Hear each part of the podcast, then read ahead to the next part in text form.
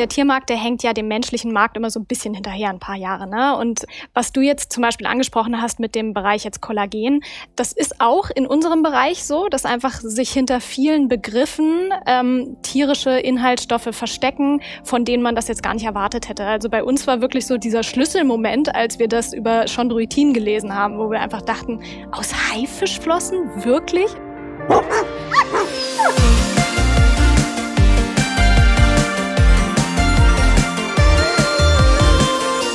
Heute bei mir zu Gast im Podcast Lukas und Sonat, die Gründer von Noms Plus. Noms Plus stellt wirksame Nahrungsergänzungen für Hunde und Katzen her, die nicht nur deinem Vierbeiner, sondern allen Tieren und sogar der Umwelt helfen. Denn Nachhaltigkeit und Tierschutz bedeutet für die beiden vor allem vegan, hört aber dort noch lange nicht auf. Die beiden machen sich unglaublich viele Gedanken über ihre Lieferkette, Verpackungen und das Wohl unserer Tiere. Und auch privat sind die beiden ein Paar ihr dürft euch auf ein wirklich spannendes und sympathisches Gespräch mit den beiden freuen. Ich bin Lena, Gründerin und Geschäftsführerin von Dils Organic Dog Store und spreche hier im Podcast über spannende Themen rund um die Themen Nachhaltigkeit und Leben mit Hund. Ich stelle euch die Menschen hinter den Marken im Shop vor und spreche mit Experten über Hundegesundheit, Hundetraining, Hundeernährung und viele weitere spannende Themen.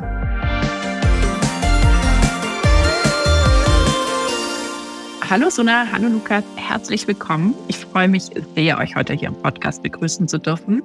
Wir sind heute nicht gemeinsam in einem Raum. Ihr, ihr schaltet aus Berlin zu, eurer Wahlheimat. Und ihr seid ja auch nicht nur beruflich verheiratet oder verbandelt, ähm, sondern auch privat ein Paar. Und damit wir euch so ein bisschen vorstellen können, wo ihr gerade sitzt, ihr sitzt in Berlin in eurer Wohnung und das aber auch getrennt in zwei Zimmern, damit wir das hier mit dem Ton gut hinbekommen. Ich freue mich, dass ihr da seid. Hallo. Hallo Annalena. Hallo, danke, dass wir da sein dürfen. Ja, wir freuen uns riesig, die Chance zu bekommen, mit dir zu sprechen hier heute. Wir haben natürlich schon deine ersten beiden Folgen gespannt zugehört und freuen uns, ein Gespräch mit dir zu haben.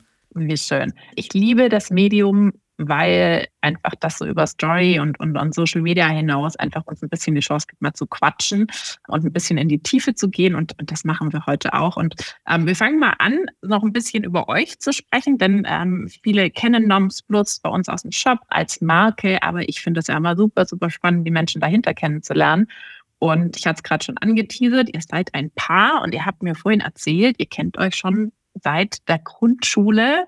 Ähm, erzählt doch mal so ein bisschen, wie seid ihr da zu Noms gekommen? Wann habt ihr euch als Paar gefunden? Erzählt doch mal ein bisschen aus dem Nähkästchen. Ja, also das ist tatsächlich relativ einfach erklärt. Also ich bin in der dritten Klasse nach Seesen, das ist so eine kleine Stadt, am Harzrand bin ich hingezogen. Lukas ist da geboren und da sind wir tatsächlich in der dritten Klasse, haben wir uns schon kennengelernt. Und äh, ja, genau, dann privat, dass das ein bisschen closer geworden ist, das ist dann natürlich erst äh, später passiert. Ähm, froh, nicht in der dritten Klasse. Nein, nicht in der dritten Klasse. Später dann erst in Berlin, hier, wo wir beide fürs Studium hingezogen sind. Und ähm, genau, so ist das dann privat, so hat sich angenähert. Und natürlich haben wir diesen Tierbezug schon beide auch privat, jeder einzeln für sich davor gehabt. Ne? Also wir sind beide mit Hunden aufgewachsen, ähm, hatten immer Familienhunde. Ich wollte eigentlich auch Tierärztin werden und habe dann auch eine Ausbildung damals angefangen in Braunschweig noch, bevor ich nach Berlin gegangen bin. Und durch die eigenen Tiere und die eigene Not ist das dann quasi zu einem Unternehmen geworden. Es war also eigentlich eher nicht geplant, wir brauchten eigentlich selber was. Genau, und wieder getroffen haben wir uns dann eigentlich, also wir haben uns ein bisschen aus den Augen verloren natürlich nach der Grundschule und wieder getroffen haben wir uns dann hier in Berlin, als wir beide unseren Bachelor hier in Berlin gemacht haben. Also ihr seid zufällig beide nach Berlin, oder? Ganz genau. Genau. Ja. Was ein äh, Schicksal. Ja, ich habe hier BWL studiert, Sunna hat hier Marketing studiert und äh, wie das in so einer großen Stadt ist, in der man gerade als Kleinstädtler ankommt, fühlt man sich vielleicht im ersten Moment erstmal ein bisschen einsam. Und dann connectet man vielleicht zuallererst mit den Leuten, die man noch kennt. Und da war Sunna tatsächlich die einzige Person, die aus Sesen hier war. Und so sind wir irgendwie wieder zusammengekommen. Wie schön. Und äh, Sunna, du sagtest gerade, du wolltest eigentlich Tierärztin werden. Das hatte ich auch mal auf der Liste. Ich hatte neulich mal mit jemand ähm, drüber gesprochen. Da scheiterte es dran, ich glaube, kein Blut sehen zu können oder so, was natürlich blöd ist. Woran hat es bei dir gescheitert? Ich muss kurz fragen. Also definitiv nicht am Blut. Also mein Vater ist okay. äh, Neurochirurg und er hat die ähm, Aufzeichnungen von den Operationen, die man sich dann später immer noch mal anguckt, das lief bei uns immer am Esstisch. Also daran ist es nicht gescheitert wow. bei mir. Es war also das war es wirklich nicht. Ich bin in einer großen Braunschweiger Tierklinik gewesen und wollte auch explizit halt, äh, ne, dass es halt so spannende Aufgaben sind und auch mehr so in diesen tieferen Bereich mit CT, mit Operationen und allem drum und dran. Es war allerdings genau die gleiche Tierklinik, die kurz davor ist unser erster Familienhund, musste leider eingeschläfert werden. Und das war einfach ein schlechtes Timing. Also es waren wirklich, wir haben da immer die Härtefälle bekommen und das habe ich einfach emotional nicht geschafft in der Situation kurz nach diesem Verlust. Und genau, das war, glaube ich, so ein bisschen dem Timing geschuldet. Ja. Okay. Oh wow. Okay. Aber ihr habt ja, ihr habt ja trotzdem was, äh, was Tolles nach dem Studium gemacht. Oder habt ihr schon während dem Studium angefangen? Und vielleicht nehmen wir eine Frage noch vorweg. Wie kam denn dann, wie seid ihr denn dann auf den eigenen Hund gekommen? Hat den einer von euch mit in die Beziehung gebracht oder habt ihr den gemeinsam bekommen? Ähm, Okay, dann steige ich damit mal ein. Also tatsächlich bin ich hier die Schuldige, die die Tiere an, äh, anschafft. also okay. ich hatte, ich hatte schon, ähm, das Ganze hat angefangen mit meiner ersten Katze Mali, die ich mir schon während der Ausbildung da geholt habe. Und Mali hatte schon immer extrem schlimme Hautprobleme. Und da bin ich wirklich von einer Praxis zur nächsten zu den verschiedensten Expertinnen und Experten gefahren und habe auch wirklich einen Kleinwagen an äh, Tierarztkosten da in diese Katze versenkt, weil einfach keiner sagen konnte, warum diese Katze sich immer wieder blutig leckt. Und so ist es dann eigentlich gekommen, dass ich schon auch während dem Studium, weil dieses Problem einen einfach permanent begleitet hat und es keine Lösung dafür gab, dass ich halt immer wieder mit verschiedenen Ausschlussdiäten, dann hat sie die ganze Zeit Cortison bekommen, das ist ja auch keine Lösung. Mhm. Und so ging das so, dass man immer tiefer in dieses Thema reingerutscht ist. Dann kam mit Lukas die zweite Katze dazu und jetzt tatsächlich erst seit letztem Jahr Dezember haben wir uns endlich den Wunsch nach dem eigenen äh, Hund erfüllt. Alva ist jetzt seit Dezember letzten Jahres bei uns, weil wir vorher auch wirklich also wir arbeiten die ganze Zeit von zu Hause, das ist auch super, auch allein für die Katzen, aber es ist natürlich, ein Hund ist nochmal eine andere Nummer. Ne? Also das muss man wirklich auch schaffen, zeitlich das unterzubringen. Und ja, Absolut. jetzt ist es soweit endlich. Schön. Das ist ja aber dann spannend. Dann habt ihr praktisch ein Unternehmen gegründet. Es ging Anfang an auch um Katzen, ne? Aber ihr habt euch dann mit Hunden beschäftigt. Aber ihr kanntet die Hundesituation von der Familie. Aber meistens ist es ja so der eigene Hund, der dann das so, so auslöst. Aber das war dann gar nicht so der Fall, sondern eher die Erkenntnisse von der Katze, die dann auf den Hund übergehen, oder? Genau, also die Katze hatte halt hunderte Baustellen und wir sind wirklich zu jedem Tierarzt gerannt und immer war wieder das Gleiche. Keiner wusste, was mit der Katze los ist. Und dann hat Sunda sich sehr intensiv mit Nahrungsergänzungsmitteln beschäftigt. Und das war vor, vor ein paar Jahren war das noch anders. Da war das alles nicht so einfach zugänglich, auch die Information nicht. Und dann war man in irgendwelchen Online-Foren und hat sich da Sachen zusammengesucht. Und dann war man sich auch immer nicht sicher, wenn ich jetzt hier noch so viel Milligramm Eisen reinmische und so viel Milligramm Jod, äh, ist das eigentlich dann gefährlich oder eher nicht? Und so hat sich Sunda dann extrem in dieses Thema reingearbeitet und hat dann irgendwelche Mischungen für unsere Katze Mali zusammengeschustert, äh, die dann am Ende auch sehr gut geholfen haben. Und dann kamen immer mehr Anfragen aus dem Freundeskreis.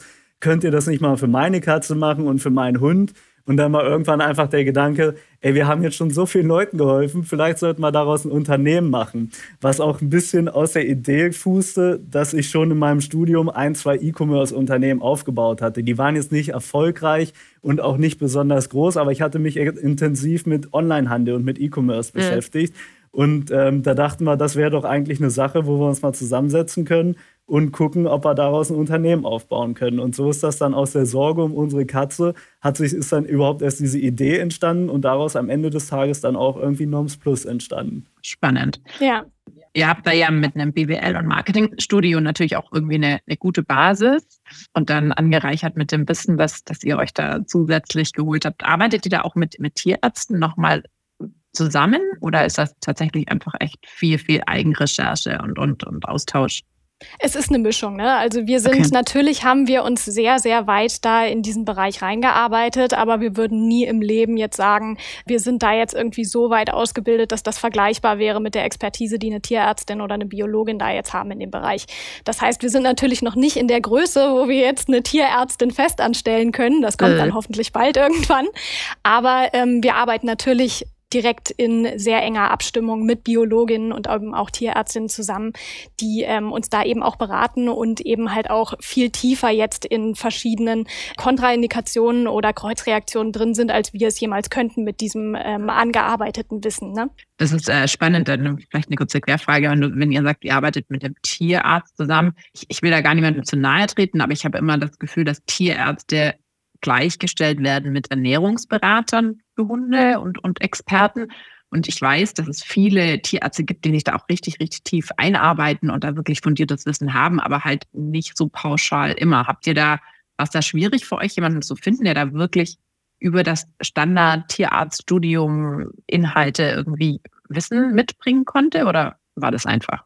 Absolut. Absolut. Also das ist ganz genau so, wie du sagst, dass ähm, man schon sehr merkt, dass äh, Ernährung im tierärztlichen Studium jetzt eigentlich keine so große Rolle spielt und dass da einfach viel dann eben auch fehlt oder vielleicht teilweise eben auch das Interesse daran, je nachdem. Ähm, und da war es für uns dann auch total wichtig und auch erstmal das Verständnis wichtig, dass wir da äh, bei ähm, verschiedenen Biologinnen besser aufgehoben sind, als für diese Expertise jetzt speziell zum Tierarzt mhm. zu gehen. Ne? Also in dem Bereich Bereich geht es dann vor allem darum, dass man jetzt guckt, was ist mit verschiedenen Krankheiten, gibt es da irgendwelche Kontraindikationen oder ähnliches oder was ist jetzt beispielsweise bei Medikamentengabe, äh, muss man da irgendwas beachten. Mhm. Das ist quasi so diese letzte Instanz der Rückversicherung, aber die eigentliche hauptsächliche Rezepturerstellung, die erfolgt natürlich dann auch immer in Rücksprache, aber primär jetzt durch den Aufbau auch durch Biologinnen, mhm. weil da einfach diese Expertise, da haben wir Leute gefunden, die über 40 Jahre Erfahrung in dem Bereich haben, die sich genau eben auf dieses Nutrition-Thema Thema auch spezialisiert haben und mit denen läuft die Zusammenarbeit einfach super. Da können wir sagen, was wir wollen, was unsere Vorstellungen sind, was unsere Werte sind, die in diese Produkte mit einfließen sollen und die können dann eben auf Basis dessen umgesetzt werden mit dieser fundierten Expertise. Genau, also es ist auch so ein bisschen so ein bunter Mix. Wir haben natürlich inzwischen auch eine Ernährungsberaterin mit drin. Also es ist wirklich ein Mix aus fünf, sechs, sieben verschiedenen Experten und Expertinnen. Und bei uns kommt natürlich noch erschwerend hinzu, sage ich mal, dass wir noch einen besonderen Schwerpunkt gesetzt haben, indem wir halt darauf bestehen, dass alle unsere Produkte zu 100 Prozent vegan sind. Das wäre meine jetzt, nächste Frage gewesen. Ja. Genau, und genau. wenn man genau. jetzt zur herkömmlichen äh, Tierschulung guckt oder äh, Tierärzte etc., ist das natürlich nicht nur ein Nischenthema, sondern ein extrem nischiges Thema. Ja. Und da Leute zu finden, die sich da extrem reingearbeitet haben und auch Lust haben, an diesem Thema zu arbeiten, war dann noch mal ein bisschen schwieriger. Und von daher sind wir sehr glücklich, dass wir jetzt inzwischen drei, vier, fünf Leute haben, die wirklich auf gut Deutsch Bock auf dieses Thema haben und auch wirklich Spaß daran haben, dann vegane Rezepturen zu erarbeiten. Und ich denke, dass wir da auch ein bisschen Pionierarbeit in unserer Branche leisten. Hm, spannend, super spannend. Eigentlich ist die Frage, warum vegan, die, die ist nicht gut. Ähm, ähm, aber warum ist es tatsächlich eigentlich so schwer oder anders gesagt? Ich, ich habe immer schon bei menschlichen Nahrungsergänzungsmitteln das Gefühl, dass gar niemand drüber nachdenkt, dass da was Tierisches drin sein könnte, weil es halt nicht die Form von einem Steak hat. Ne? So, so irgendwie so ganz flach jetzt mal gesagt. Beispiel finde ich bei Menschen immer ist, ist Kollagen. Total hipper, beliebter Ergänzungsmittel, ähm, aber halt komplett tierisch. Wenn man den Leuten erzählen würde, was da drin ist, keiner würde es mehr nehmen. Aber es denkt halt keiner drüber nach. Ist das so, dass bei, bei, den, bei den Hunden oder bei den Katzen ist das tatsächlich was, wo ihr viel aufklären müsst? Nehmen wir mal das Beispiel Grünlippmuschelpulver. Klingt irgendwie auch so ein bisschen pflanzlich. Ist es einfach nicht? Sind da viele überrascht? Ja, also ich glaube, es ist so ein bisschen eine Mischung auch. Ne? Also ich denke, der Tiermarkt, der hängt ja dem menschlichen Markt immer so ein bisschen hinterher, ein paar Jahre. Ne? Und was du jetzt zum Beispiel angesprochen hast mit dem Bereich jetzt Kollagen, das ist auch in unserem Bereich so, dass einfach sich hinter vielen Begriffen ähm, tierische Inhaltsstoffe verstecken, von denen man das jetzt gar nicht erwartet hätte. Mhm. Also bei uns war wirklich so dieser Schlüsselmoment, als wir das über Chondroitin gelesen haben, wo wir einfach dachten, aus Haifischflossen? Wirklich? Also so ein Inhaltsstoff. Okay, okay, lass uns uns da doch vielleicht gleich nochmal drauf eingehen, ähm, bevor du das jetzt, du haust das jetzt so raus. Ähm, wahrscheinlich wissen das 90 Prozent unserer Hörer auch nicht. Ich wusste auch nicht, bevor, bevor ihr mir das erzählt habt. Was ist das von, von was tut der Stoff? Was kann der und, und woraus wird er gemacht? Genau, also es geht dabei darum, dass in vielen Gelenkprodukten sind eben solche Inhaltsstoffe enthalten, die eben die äh, Gelenke in ihrer Funktion, in ihrem Aufbau und ihrem Erhalt vor allem bei degenerativen Erkrankungen unterstützen sollen. Und da kommt auch immer wieder dieses Chondroitin. Und mhm. das kann man aus verschiedenen Quellen, nenne ich es jetzt mal, beziehungsweise aus verschiedenen Tieren gewinnen. Und ja, seit äh, BSE ist dann irgendwie der Wandel passiert von sogenannten Nutztieren, also Kühen, äh, Schweinen, Hähnen, was auch immer, in Deutschland hin, dass man da eben auf Haifischflossen gewechselt ist. Und das war für uns einfach völlig, völlig absurd. Das konnten wir uns gar nicht vorstellen, dass das wirklich gemacht wird, bis wir das dann bestätigt bekommen haben, auch von großen Unternehmen. Und das ist einfach eine Sache, du, du, du musst es nicht deklarieren auf Ergänzungsfutter, woher das genau stammt. Das ist bei dem Kollagen genau das Gleiche. Und mhm. dadurch wissen es die Leute schlichtweg nicht. Und jede Person, der wir das erzählen, sagt, das ist ja Wahnsinn. Warum sollte man das machen? Und mhm. ähm, wer es weiß, der nimmt das natürlich auch nicht mehr hin und der möchte so ein Produkt auch nicht haben, was da drin, ähm, was sowas enthält. Aber mhm. ja, die meisten wissen es einfach schlichtweg nicht. Ne? Und dann kommt eben noch der zweite Faktor dazu, der das ein bisschen erschwert in dem Tierbereich, dass da in den letzten Jahren extrem viel Marketing in Richtung Meat as First Ingredient, also dass wirklich je mehr tierisches ähm, Protein oder tierische Inhaltsstoffe drin sind, desto besser wurde es dargestellt, was de facto nicht so ist. Aber ja. das ist natürlich dann nochmal der zweite Punkt, der das sehr erschwert, dass die Leute irgendwie denken, das könnte die bessere Wahl sein. Okay, und es ist aber halt wirklich, also vielleicht mal anders. Ich habe gerade mit Lilly das Thema, dass wir, ähm, ich hatte es euch noch erzählt, wir waren beim Röntgen, deswegen auch unser erster Termin ausgefallen, mhm. ähm, den wir schon mal vereinbart hatten. Ähm, Lilly hat eine leichte Arthrose in den Vorderbeinen in den Ellbogen und in den, in den Pfoten und zusätzlich ähm, gebrochene Sesambeinchen. Da musste ich auch erstmal googeln, was das überhaupt ist, weil das sind so kleine Gelenke praktisch auf den, auf den Gelenken an der Pfote.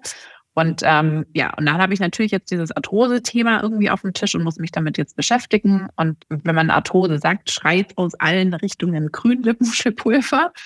Und man hat gefühlt 800 irgendwie Ergänzungspräparate, wo ich mir sehr, sehr schwer tue, jetzt ähm, zu sagen, wie kann ich eigentlich beurteilen, was, was funktioniert da, was ist gut. Es gibt sehr viele unterschiedliche ähm, Inhaltsstoffe. Mir taugt natürlich jetzt euer Ansatz mit vegan und wir haben es geschafft, das war jetzt ein einfacher Griff ins Regal für mich.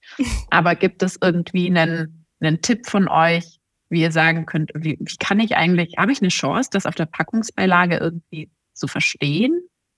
Außer es steht vegan drauf? Ja, das ist natürlich das Leichteste. Ne? Also wenn man sich jetzt nicht irgendwie ähm, extrem tief damit beschäftigen möchte, was ja auch einfach wirklich sehr zeitintensiv ist und dann behaupten halt auch letzten Endes viele Quellen im Internet einfach verschiedene Sachen. Da wirst du ja auch drauf gestoßen sein, äh. jetzt während äh, deiner Recherche. Und ähm, deswegen, also das Einfachste ist natürlich wirklich, wenn vegan draufsteht oder wie in unserem Fall sogar noch eine ähm, ne, ne Zertifizierung jetzt beispielsweise von PETA, die das Ganze dann auch nochmal bestätigt, dass es auch bei den Vitaminen beispielsweise jetzt in der Herstellung keine äh, tierischen Inhaltsstoffe benutzt wurden. Mhm. Aber generell ist natürlich der einfachste Weg, jetzt mal abgesehen von, von einem Label oder ähm, eigenen Recherchen, einfach beim Hersteller anzufragen. Ne? Also, dass man einfach mhm. nochmal diese unbequemen Fragen auch stellt und sich auch traut, da weiter nachzuhaken, äh, wenn man einfach beim Hersteller anfragt, woraus ist denn euer Kollagen oder woher bezieht ihr euer Chondroitin? Sind da Haiflossen drinne? Und ähm, mhm. letzten Endes denke ich, da muss man dann auch ein bisschen warten, weil viele Hersteller wissen es wahrscheinlich selber nicht und müssen dann erstmal selber in die Recherche gehen. Mhm. Also so ist dann. Das äh, kann ich bestätigen, weil wir ja sehr viel, ähm, sehr viel Recherche betreiben, weil wir versuchen ja auch eigentlich genau das unseren Kunden abzunehmen, weil das ist halt schon auch anstrengend und wie du sagst, die meisten wissen es nicht und dann wird man erstmal weitergeleitet und dann dauert das, kommt keine Antwort und meistens ist aus meiner Erfahrung aber immer so, wenn sich die Antwort verzögert und nicht sofort kommt, dann ist es nicht so, wie man sich das wünscht. Weil dann wüsste man das. Das ist meistens nämlich der teurere Weg. Ja, ähm, absolut. Ähm, genau, also das, das ist auch eine Sache, was du gerade angesprochen hast mit der teurere Weg. Es ist natürlich auch äh, für die Unternehmen bequemer und auch vor allem günstiger, einfach Fleisch zu verarbeiten. Und inzwischen ist es für viele Unternehmen auch einfach bequemer und günstiger, Grünlippmuschel zu verarbeiten, äh, was zum Teil einfach sogar günstiger ist, als regionale Produkte oder Pflanzen zu verarbeiten. Äh.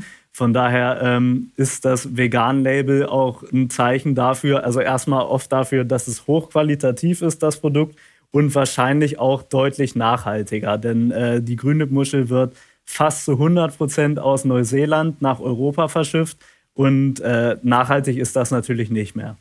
Und dieses Thema vegan, wenn man jetzt gut so eine Muschel von Neuseeland hierher zu verschippen, macht gar keinen Sinn.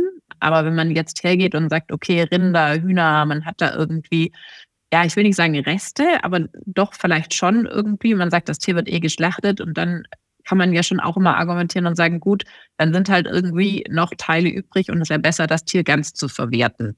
Ähm, ist das was, das ihr so als Argument nachvollziehen könnt oder ist es, geht es halt auch tatsächlich auch um die Qualität und Wirksamkeit? Da haben wir beides wieder drinnen. Ne? Also zum einen ist es natürlich so, dass vor allem auch dieser ganze Bereich der Tierernährung, die Massentierhaltung, und das ist es wirklich zu einem äh. überwältigend großen Bestandteil. Ne? Also es, wir haben irgendwie 98 Prozent ähm, des Fleisches in Deutschland, was verzehrt wird, ist eben Massentierhaltung oder 97 äh. je nach Quelle, was man da rein zählt. Und das ist einfach ein Punkt, wo man sich dann fragen muss, mag sein, dass wir das ein oder andere ähm, Abfallprodukt sonst hätten, aber man querfinanziert natürlich dieses System und macht dieses System auch sehr lohnenswert, indem man äh. das dann wieder teurer abnimmt. Also das ist eben halt auch ein Punkt, wo dann eben auch wieder nicht richtig deklariert wird, woher kommt es denn eigentlich? Und äh. das muss, glaube ich, jede und jeder selbst für sich entscheiden oder eben dann halt auch stellvertretend für das Tier. Möchte man seinem Tier etwas in den Napf tun, womit man ihm ja eigentlich was Gutes tun möchte, wo man eben nicht weiß, aus welcher Quelle stammt es und wurde äh. das mit Antibiotika vollgepumpt oder ähnlichem. Also das ist dann halt äh. eben auch wieder ein Punkt, wo wir uns äh, denken, okay, das muss einfach nicht sein und solange da auch die, diese Deklaration Deklaration dermaßen schlecht und nicht kontrolliert ist, ja, finden wir es einfach den einfachen Weg, es komplett zu umgehen. Ja, und unser, einer unserer Hauptcredos ist halt immer der Punkt Nachhaltigkeit. Und für uns war von Anfang an klar, die nachhaltigsten Produkte sind vegane Produkte. Und daher wollen wir mit Primärrohstoffen arbeiten, die alle vegan sind. Und äh, von daher kam von uns von Anfang an auch eigentlich nicht in Frage, selbst wenn es Abfallprodukte aus der Industrie sind, andere Produkte als vegane oder pflanzliche Produkte zu verwenden, weil wir nur so sicherstellen können, dass wir in der ganzen Lieferkette und in unserer ganzen Unternehmenskette kein Tierleid erzeugen. Und das war uns persönlich sehr wichtig. Schön. Ja, es ist, ähm, ne, wie ihr sagt, halt auch so ein Qualitätsthema, Thema Massentierhaltung. Was ich, wir machen das immer wieder auf Instagram, dass wir Umfragen machen und, und, und dann sagen die Leute, also, ne, wo, wie bezieht ihr euer Fleisch und so weiter. Und dann ähm, ergibt es so verschiedene Gütesiegel und, und man merkt halt schnell, dass jeder sagt, boah, pfui, Massentierhaltung. Aber, und das ist keine böse Absicht, ich würde sagen, 80 Prozent sind sich aber nicht dessen bewusst, dass Massentierhaltung bei uns im Supermarkt liegt. Also das klingt halt so grausam, dass man meinen möchte, es müsste verboten sein, ist es aber nicht und führt dann immer zu diesem Schockmoment, so, ach, krass, habe ich das jetzt im Kühlschrank? Ja. ja, absolut. Es ist absolut. natürlich auch eine extrem erfolgreiche Marketingkampagne der Fleischindustrie seit über 40, 50 äh. Jahren. Also ich meine, Leute denken immer, sie würden nur gutes Fleisch kaufen, wenn man sich aber die prozentuale Verteilung anguckt. Biofleisch bei Hühnern liegt bei ungefähr 2,6 Prozent und bei Rindern, glaube ich, bei 3,6 Prozent. Das war, glaube ich, eine Studie aus dem Jahr 21. Ähm, das heißt, mhm. der Anteil ist allein schon für Bio verschwindend gering. Und für die Massentierhaltung äh, ich bringe da einfach mal als Beispiel meine Eltern, die auch der Meinung sind, sie würden immer nur das beste Fleisch essen, aber trotzdem sehe ich dann meinen Vater hier und da mal eine Tiefkühlpizza mit Salami essen oder ähnliches. Und das ist nun mal am Ende des Tages alles Massentierhaltung. Also irgendwo kommt das her. Und ja. wenn man sich dann anguckt, wir als Unternehmen, wie müssen wir agieren? Wir wollen nachhaltig agieren. Und dann ist halt schon die Frage, selbst wenn wir jetzt kein ethisches Problem im Fleisch sehen würden, wäre natürlich die Frage, können wir ein massentaugliches Produkt herstellen, was auf qualitativ hochwertigem Fleisch basiert. Also können wir ein Produkt herstellen, was am Ende auch in den verschiedenen großen Ketten drin steht, was aber mit extrem qualitativ hochwertigem Fleisch hergestellt wird. Und mit der Struktur, mhm. die wir in Deutschland haben, mit 98 Prozent Massentierhaltung, wäre das wahrscheinlich fast unmöglich. Und ich bin mir auch ziemlich sicher, dass ein großer Anteil von den Futterherstellern, die damit werben, am Ende des Tages trotzdem Fleisch aus der Massentierhaltung drin haben.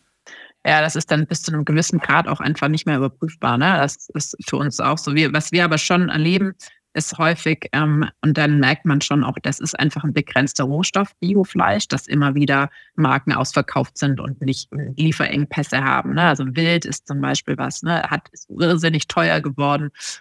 Auch ein Bio-Hühnchen. Also ich, ich, ich habe mal beim, beim Metzger nach einem Bio-Hühnchen gefragt, und da sagte er mir, das ist zu teuer, es kauft keiner.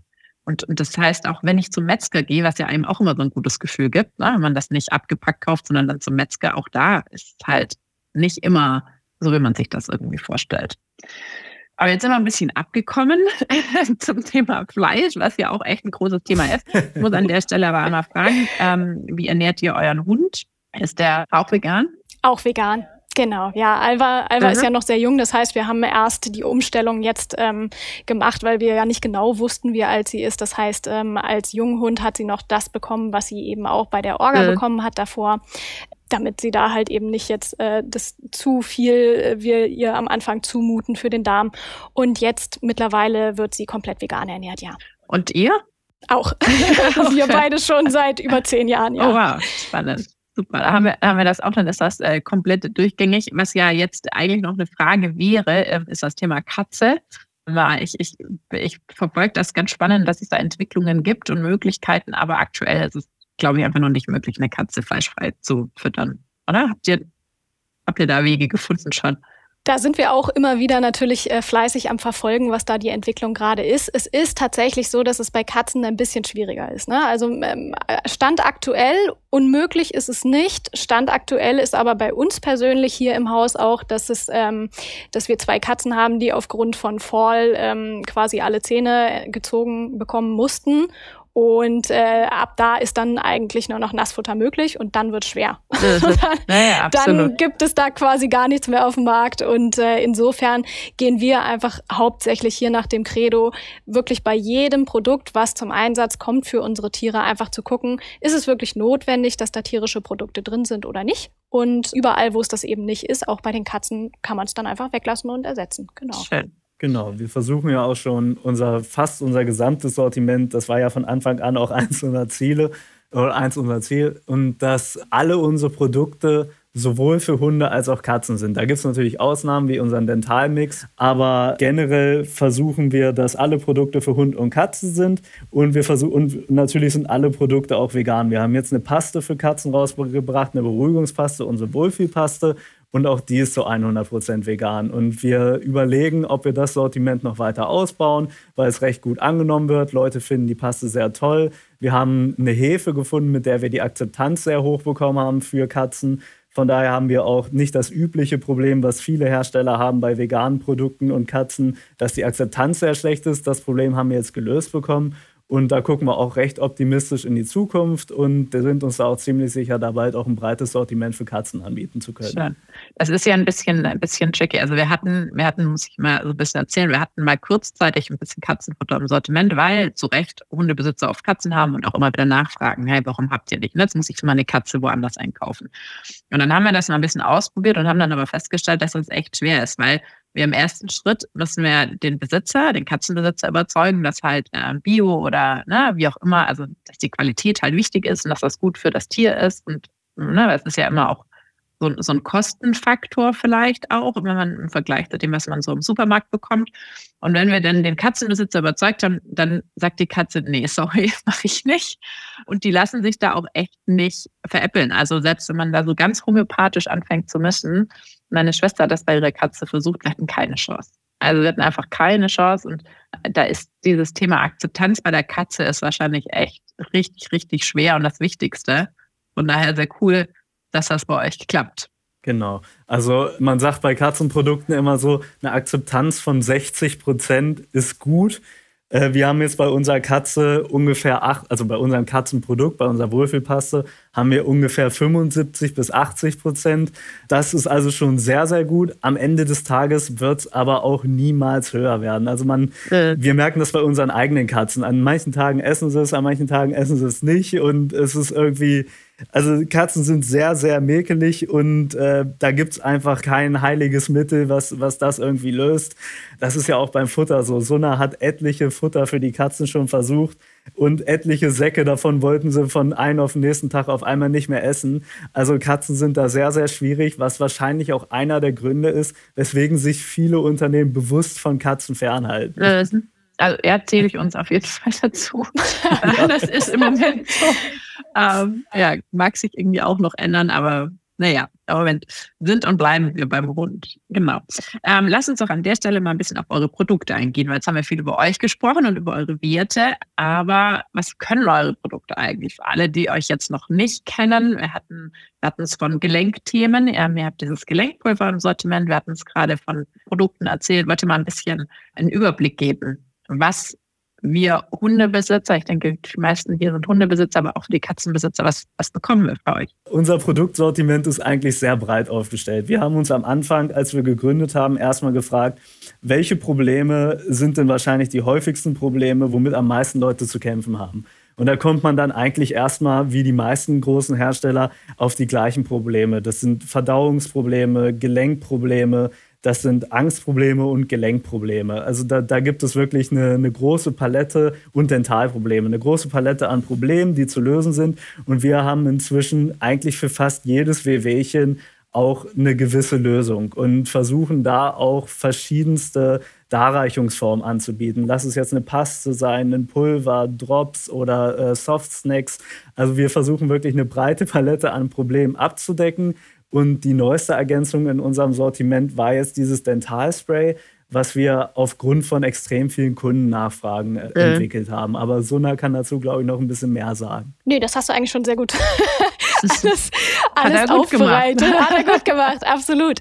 Ähm, genau, also wie gesagt, wir sind gestartet eben vor allem mit Nahrungsergänzungen, weil wir uns damit ja auch sehr tiefgehend dann beschäftigt haben und sind dann aber so peu à peu sind einem immer mehr Probleme aufgefallen, auch eben mit den eigenen Tieren oder äh, Tieren von Freunden oder Bekannten oder eben auch von Kundinnen und Kunden, wo es dann immer wieder die Frage gab, oh, mein Hund hat immer wieder Ohrenentzündung, habt ihr da nicht mal was? Dann haben wir ein 2 in 1 Ohrpflege und Reinigungsprodukt ähm, entwickelt oder jetzt beispielsweise mit unserem Dentalspray, weil wir dann natürlich auch äh, oft die Rückmeldung bekommen, ich kann meinem Hund nicht die Zähne putzen, habt ihr nicht auch ein Spray? Und dann haben wir lange, lange uns dagegen gesträubt und gesagt, nee, also in Rücksprache mit unseren Biologinnen und Biologen haben wir da noch keine Variante gefunden, die auch wirklich wirksam ist. Und das ist nämlich neben diesem Wert von vegan eben auch ein, ähm, eins unserer äh, einer unserer Ansprüche, dass wir eben Sachen entwickeln wollen, die wir auch bei unseren eigenen Tieren nutzen wollen, können. Und das machen wir auch täglich mit unseren Produkten.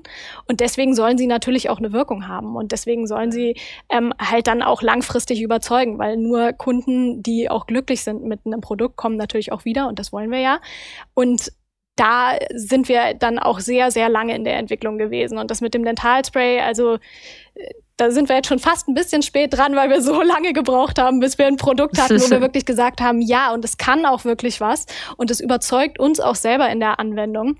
Und genau, deswegen ähm, haben wir da jetzt eben auch unsere Pflegepalette sehr weit erweitert schon und genau, sind jetzt auch langsam so in den Snackbereich immer mehr reingestartet und ja, gucken mal, was da in nächster Zeit noch kommt. Generell ist unser Ziel, dass wir eigentlich für wirklich jeden Bereich, den man mit seinem Tier hat, für jeden Lebensbereich, für jedes Problem eine nachhaltige Alternative bieten können. Wenn wir jetzt von diesen Problemen sprechen, äh, kann ich eure Produkte prophylaktisch einsetzen oder greift ihr dann, wenn schon, wenn das Problem schon da ist? Also aus meiner Perspektive, ich meine, das sind halt wirklich die Klassiker, ne? Gelenke, ähm, bin ich jetzt selber auch von betroffen, ne? hat aber häufig halt auch was mit Übergewicht zu tun, wo wir wirklich auch ein Problem haben bei Hunden. Dann irgendwie das Thema Verdauung, Haut und Fell, das hängt dann viel am Futter. Also ich rieche und, und, und fühle mittlerweile, welches Futter ein Hund bekommt. Nicht die Marke, aber die Qualität.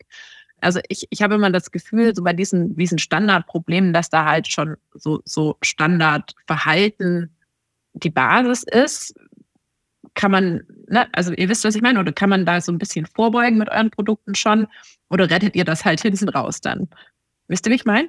ja, also das kommt natürlich ganz auf den Problembereich an. Ne? Also bleiben wir jetzt mal bei unserem Gelenkmix. Da kannst du es natürlich sowohl ähm, kurweise anwenden, was wir jetzt auch bei unserer Junghündin ja schon machen, weil sie ähm, laut DNA-Test auch ähm, ja mit Golden Retriever und ähm, anderen Rassen Rassen drinne hat, die prädestiniert sind für solche Gelenkprobleme. Und wir leben hier auch im dritten Stock und ich kann den Hund langsam nicht mehr tragen, weil sie so groß geworden ist. Das heißt, da sind wir auch sehr hinterher, dass man wirklich schon frühzeitig eine Unterstützung geben kann. Aber natürlich ähm, wird unser Gelenkmix vor allem auch wegen der enthaltenen Teufelskralle viel eingesetzt, wenn beispielsweise so eine Diagnose dann äh, gesetzt wurde mit Arthrose. Das ist meistens der erste Moment, wo normal äh, unsere Kundinnen und Kunden sich zum ersten Mal mit dem Thema beschäftigen, ne?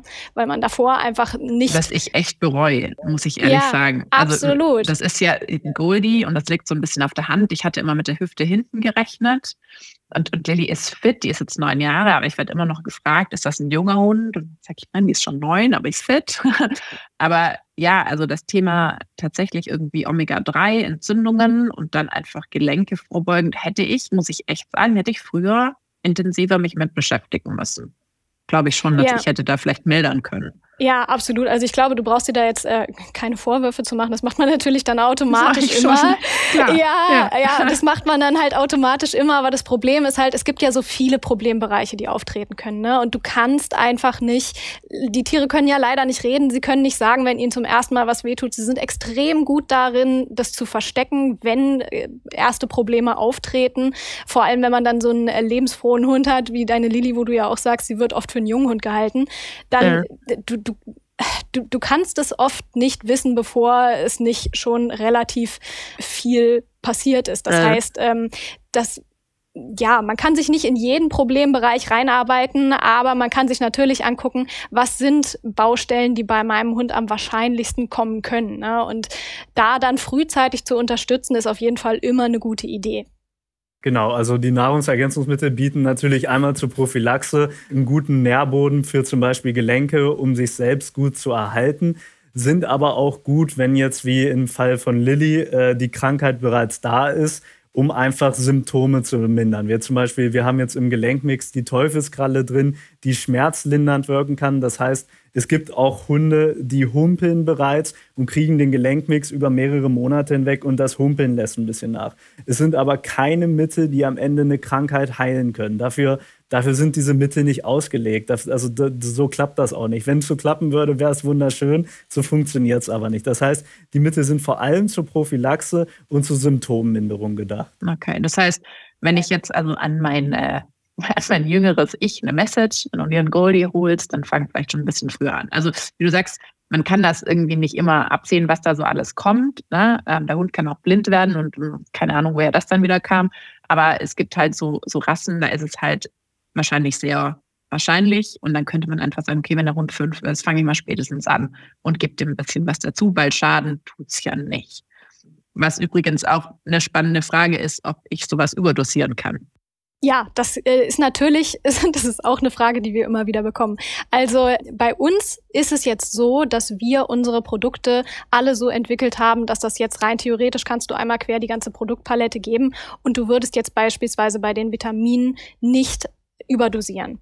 Aber es ist natürlich immer, und deswegen raten wir auch immer dazu, vor allem wenn mehrere Problembereiche zusammenkommen, das Ganze ähm, mit der tierärztlichen Betreuung sich nochmal genauer anzugucken, damit da nicht irgendwie, wenn, wenn jetzt beispielsweise Produkte aus einem anderen, äh, von einem anderen Unternehmen noch zusätzlich gefüttert werden, da können wir nicht sagen, ist das dann zu viel oder nicht oder äh, passt das mit dem Futter noch, was dein Tier kriegt. Ne? Also da ist es dann halt auch sehr wichtig, dass man das Ganze dann eben, wenn da eine große Menge on top kommt und das eben auch dauerhaft und nicht nur kurweise, ähm, dann ist es auf jeden Fall sinnvoll, das Ganze auch eben tierärztlich begleiten zu lassen, immer. Okay tierärztlich oder Ernährungsberatung. Oder eben das, Machen wir genau. mal den Schrägstrich nochmal. Exakt. Äh, ja, genau, okay. Genau, aber generell, was du gesagt hast, ist, ist das sehr richtig. Also ich meine, unsere Alva ist jetzt gerade mal eineinhalb Jahre alt, also schätzen wir zumindest. Wir haben sie ja schließlich adoptiert.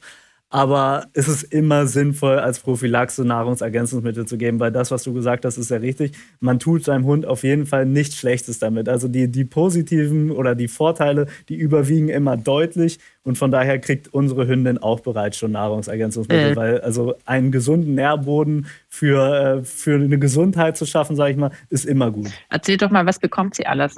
Bekommt sie alles gemischt, von allem ein bisschen. Ähm, ihr habt mir auch erzählt, sie ist so ein, so ein Angstkandidat. Das höre ich jetzt auch raus, weil ihr sagt, ihr habt sie adoptiert aus dem Tierschutz. Genau. Das ist bei euch auch ein Thema, ne? Ja, absolut. Ihr seid auch diejenigen, die an Silvester auf der Autobahn fahren, oder?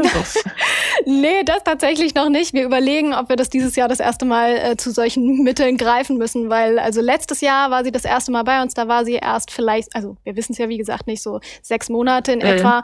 Das hat sie ganz okay überstanden, das erste Silvester und und ein paar Tage später bin ich dann hier mit ihr auf der Abendrunde gegangen und direkt neben uns hat dann so eine Gruppe Jugendlicher äh, mehrere wirklich krasse Böller gezündet. Und also da dachte ich, äh, die hat drei Tage lang gezittert und wollte nicht mehr raus. Und ich dachte, na klasse, jetzt ist es soweit. Oh, also das ist wirklich, da merkt man auch jetzt, dass sie mehr darauf reagiert als letztes Jahr. Ähm, das ist ja das häufigste, was man dann immer von den Leuten hört, dass sich das im Alter verschlimmert. Ähm, das heißt, bei Alva ist es wirklich so, sie bekommt nicht alles die ganze Zeit, aber sie bekommt vieles so kurweise. Ne? Also beispielsweise jetzt bei unserem Gelenkmix, den bekommt sie dann ähm, alle paar Monate für ein paar Monate, also dass man das wirklich so kurweise im Jahr aufbaut.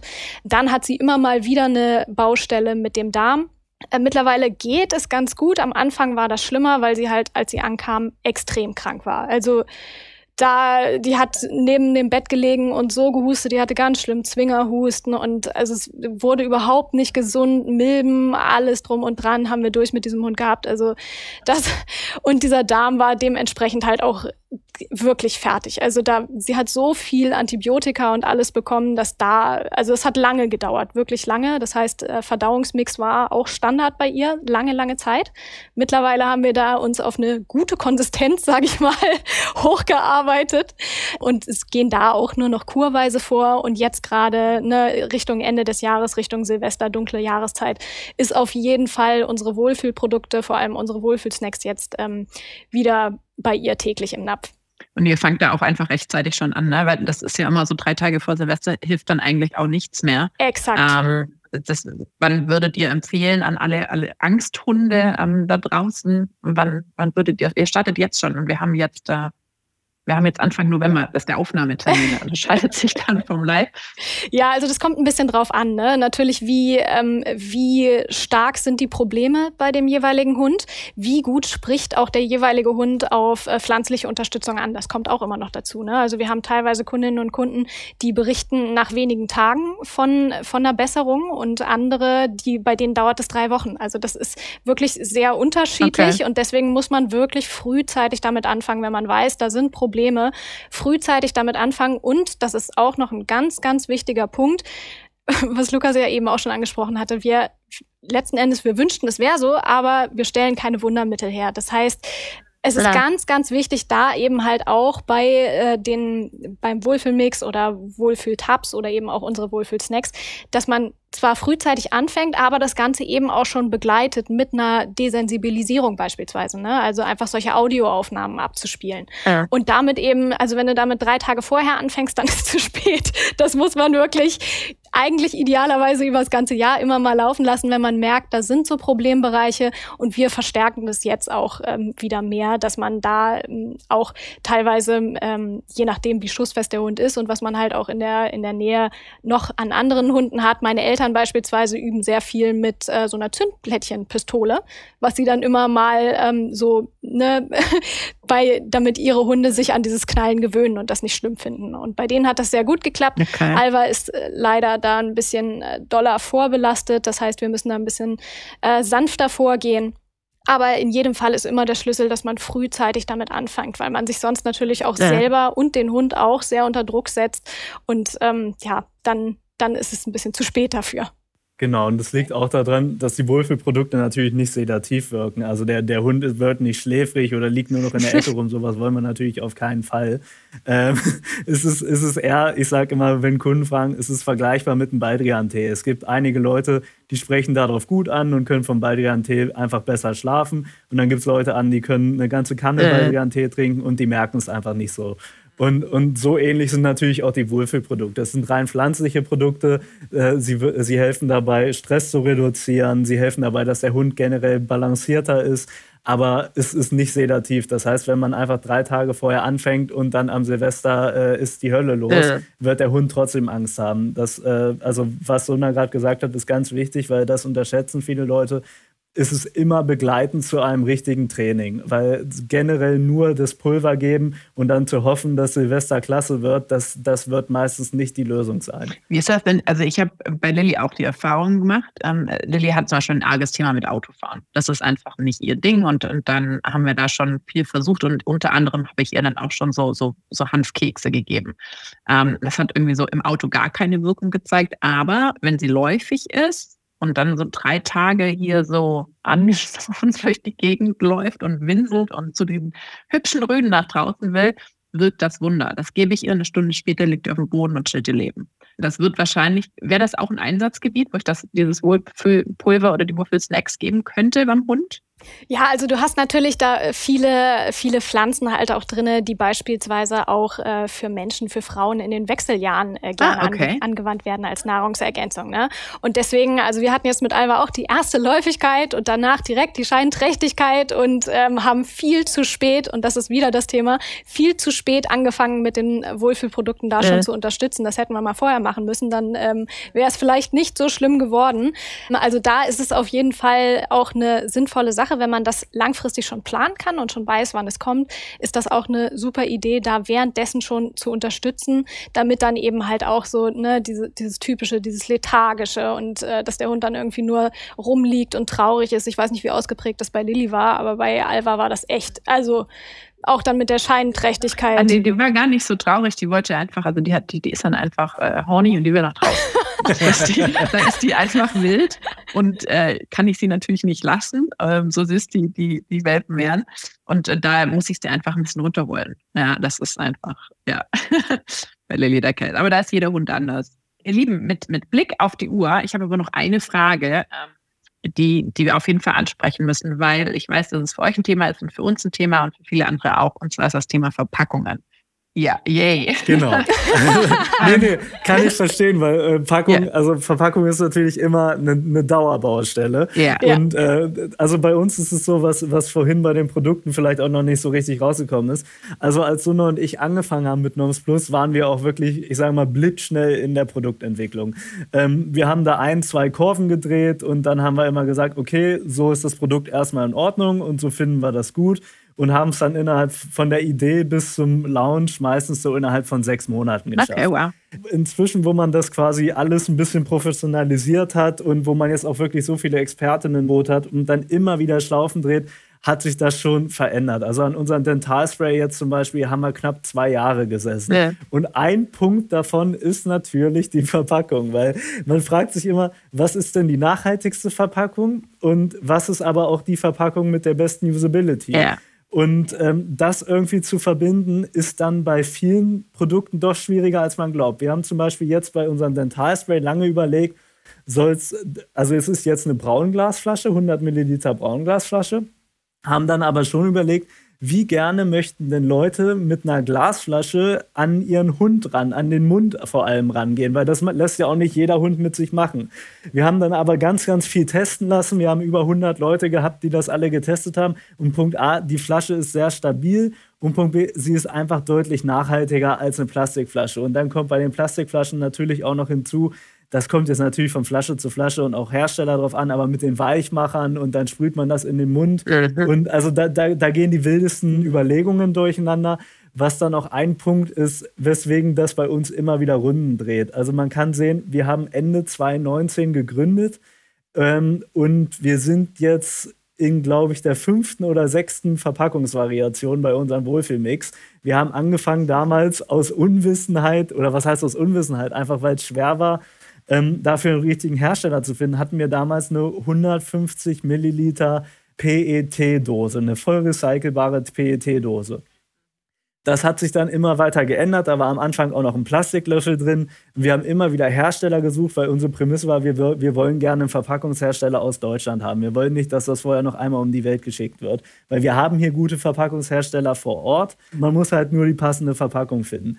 So, und jetzt sind wir, dann hatten wir Beute mit einer äh, Maisstärkebeschichtung, dann hatten wir Beuteln mit Rohrzucker und jetzt am Ende sind wir bei unseren Pulvern gelandet bei Beuteln aus reinem Papier die in der Theorie, wir wissen, dass es in der Praxis natürlich anders ist, die in der Theorie kompostierbar sind. Das heißt, es ist für uns eine sehr nachhaltige Variante. Dass es in der Praxis mit der Kompostierbarkeit nicht so einfach ist, das wissen wir, glaube ich, alle. Aber 100% Papier, das heißt, die ist nicht beschichtet, oder ist die? Die ist beschichtet mit einer Maisstärke von innen. Ah, okay, alles klar. Genau. Und ähm, das ist jetzt für uns gerade erstmal das Nachhaltigste. Aber auch da hatten wir Streitgespräche mit, äh, mit Leuten, die uns beraten und dann sagen, ja, aber Plastik mit seiner hohen Recycelrate ist viel nachhaltiger. Aber dann muss man auch wieder ganz ehrlich sein, Deutschland schreibt sich ähm, zurzeit, glaube ich, 60 Prozent wird voll recycelt. Wenn man da dann aber abzieht, wie viel wird davon in Wirklichkeit nur exportiert und so. Das ist also, ich finde, das Plastik ist bei uns ein ganz schwieriges Thema. Und ich denke, auch wir haben ja extrem viel Kontakt zu unseren Kunden, dadurch, dass Kunden immer direkt bei Sunna und mir rauskommen. Das heißt, wir haben noch keinen vorgelagerten Kundensupport, sondern alle sprechen wirklich direkt mit uns. Und da kommt natürlich sehr oft dann das Feedback über, warum muss es denn in Plastik sein oder warum ist, warum ist dies in Plastik? Und wir sehen ja, dass, dass nicht nur wir es für schöner und nachhaltiger finden, äh, Glas und ähm, Papierverpackung zu haben, sondern auch, dass die Kunden es schöner finden. Natürlich sind die Kunden im ersten Punkt immer sehr preissensibel. Wenn man zum Beispiel sich, äh, wenn man auf Amazon oder ähnlichen Shop-Sachen guckt, sind meistens die Produkte, die günstigsten Produkte auch die, die am meisten verkauft werden. Und die sind natürlich meistens in Plastik verpackt. Wenn man sich aber die Prämisse Nachhaltigkeit auf die Fahne schreibt, so wie wir das machen, dann ist wahrscheinlich Plastik nicht the way to go. Jetzt habe ich dich wahrscheinlich ein bisschen erdrückt mit viel über Verpackung. Aber nee, ich hätte, ich hätte all die Fragen gestellt. Ähm, ne, wir, wir, wir haben da uns auch schon mal drüber unterhalten. Ähm, es ist einfach super schwierig und, und wir haben, also für uns, vielleicht auch für die Hörer, wir haben auch alle eure Produkte im Sortiment mit Ausnahme der Augen- und Ohrenpflege, weil die in einer Vollplastikflasche ist. Ich sage jetzt mal im Moment noch. Da muss man aber dann auch, wenn jetzt Leute bei uns den Shop gucken und sagen, ja, aber ihr habt ja jetzt zum Beispiel auch irgendwie ein Shampoo, das ist auch in einer Plastikflasche, stimmt, das ist aber halt ein recyceltes Plastik. Und ich, ich kann da, ich habe da viele Gespräche und ich kann auch nicht sagen, was ist jetzt der goldene Weg, weil Glas steht auch sehr in der Kritik, vor allem ihr wisst das selber, es ist schwer, ähm, halt auch im Transport, so dass ich jetzt aktuell einfach glaube, dass, dass in so einem Fall, wo ich einfach nicht Pappkarton nehmen kann für so ein Spray oder für sowas Flüssiges, wahrscheinlich ein recyceltes Plastik ähm, die beste Lösung ist. Aber halt auch da, das ist mittlerweile eine Ressource, die ist ja nachgefragt. Das ist auch gar nicht so einfach, ähm, Hersteller zu finden. Das weiß ich auch. Ja, aber es ist, ich, ich, ja, also ich wollte das einfach auch nochmal ansprechen, weil ich eben weiß, ihr beschäftigt euch sehr, sehr damit. Ähm, und wir tun das ja auch. Und wir sind dann aber halt am Ende super, super streng ähm, und, und haben dann gesagt, okay, dann die zwei Produkte nicht, alles andere findet, äh, finden die Hörer bei uns im Sortiment, genau. Und ihr seid da ja auch weiter dran. Ich bin gespannt, was sich da auch noch entwickelt. Genau, was du gerade mit dem Shampoo gesagt hattest, da, da, sind wir dann wieder bei dem Punkt Usability. Ne? Wie gerne möchtest du ein Shampoo zum Beispiel in einer Glasflasche haben, wo du dann mit deinem Hund da in der Badewanne rumhantierst und am Ende ja. zerspringt die dir und dann hast du eine richtige Katastrophe. Von daher, äh, irgendwo muss die Packung natürlich auch Punkt A sicher sein und für das Anwendungsgebiet oder für den Anwendungsbereich auch ja einfach perfekt ausgestattet sein. Und beim Shampoo ist es dann wahrscheinlich am besten, wenn es recyceltes Plastik mhm. ist. Oder ein festes Shampoo. Oder das. Aber das ist jetzt genau. ein anderes genau. Thema. ja, schön. Ähm, ihr Lieben, dann, dann sind wir am Ende angekommen ich weiß, wir hätten jetzt, wir könnten noch Stunden weiter sprechen und da in, in die einzelnen Themen reingehen, ähm, aber wir sind jetzt schon beide bei einer Stunde. Vielen, vielen Dank für das tolle Gespräch, ähm, dass ihr euch die Zeit genommen habt. Und ja, ich glaube, wir, wir führen das Gespräch einfach nochmal fort, weil ich glaube, da sind noch ein paar Themen versteckt, oder? Was meint ihr? Auf jeden Fall. Ja, super. Vielen lieben Dank erstmal für die Einladung und dass du uns die Chance gegeben hast, einmal mit dir zu sprechen. Und ich sehe es genauso. Wir könnten hier noch stundenlang weiterreden, aber ich denke, wir haben auch noch die Gelegenheit dazu, privat weiterzusprechen. Das machen wir auf jeden Fall. Schön. Ihr Lieben, dann äh, ganz liebe Grüße nach Berlin. Jetzt dürft ihr wieder in, in ein Zimmer zurück, gemeinsam. und euch direkt austauschen. Und ähm, ja, ich freue mich. Wir hören uns. Bis bald, ihr Lieben. Bis dann. Tschüss. Bis dann. Ciao. Wenn du jetzt das ein oder andere Produkt für deinen Hund ausholen möchtest, kannst du mit dem Code NOMS-Podcast 15% auf ein NOMS-Produkt deiner Wahl sparen. Einfach auf www.lilstore slash marken slash NOMS gehen und ein Produkt auswählen und im Warenkorb den Rabattcode eingeben.